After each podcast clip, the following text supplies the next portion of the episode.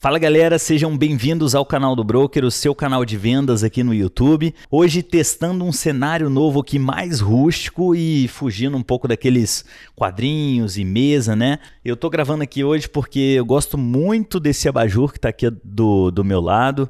É um abajur que é todo talhado em madeira, enfim. Quis testar esse novo cenário para sair um pouco da mesmice, beleza? E tentando mudar o microfone ao longo de algumas gravações que eu fiz. Quando eu resolvo mudar o microfone ali de USB, né, compro invisto ali num microfone bom, agora eu quero gravar é, de um modo diferente, precisava de um microfone Bluetooth, né? Mas agora ele está aqui pelo cabinho.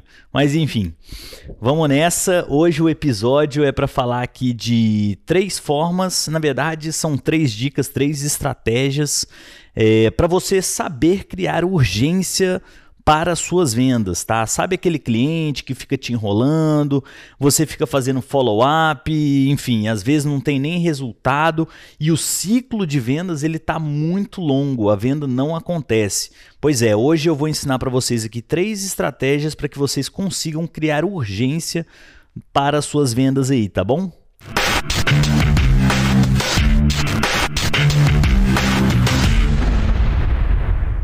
Bom, e se o ciclo das suas vendas estão se estendendo muito, o que é um desafio bem comum, na verdade, para a maioria dos vendedores. E você não só gasta sua energia e o seu tempo, mas automaticamente você também está deixando de vender e gerar urgência para os seus clientes te ajuda a fechar mais vendas, ou seja, aumentar o seu resultado. Eu vou deixar aqui três dicas para que vocês consigam criar urgência aí dentro do seu processo de vendas. Mas eu quero deixar registrado que não é só sobre dizer, ah, o preço vai subir amanhã é melhor você comprar hoje. Não é sobre isso. Nesse vídeo eu vou te mostrar três estratégias para você criar uma urgência real durante uma venda. E número um, entenda o principal desafio do seu cliente, a necessidade ou dor dele. Ao entender o que o seu cliente está passando, você começa a desenhar ali o quão sérios são os problemas dele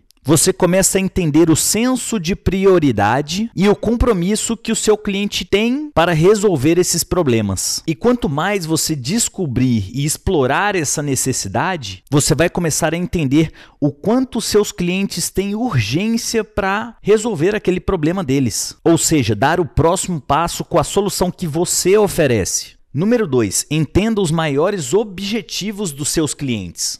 E isso é diferente de entender a necessidade deles. Nem sempre o que o cliente quer ou o que ele deseja tem a ver com a necessidade real dele. Os objetivos levam ao resultado que eles querem alcançar. Os objetivos levam aos resultados que eles querem alcançar em pouco tempo. E nem toda necessidade vai ser a maior prioridade na lista ali para todos os clientes. Entendendo os principais objetivos dos clientes, você começa a perceber o que o cliente considera como prioridade no mundo dele nos próximos 6, 12 ou até 18 meses. Entendendo as prioridades e os principais objetivos, agora você consegue alinhar a sua solução com os objetivos deles. Número 3. Gere um compromisso real com seus clientes. O que, que eu quero dizer com isso?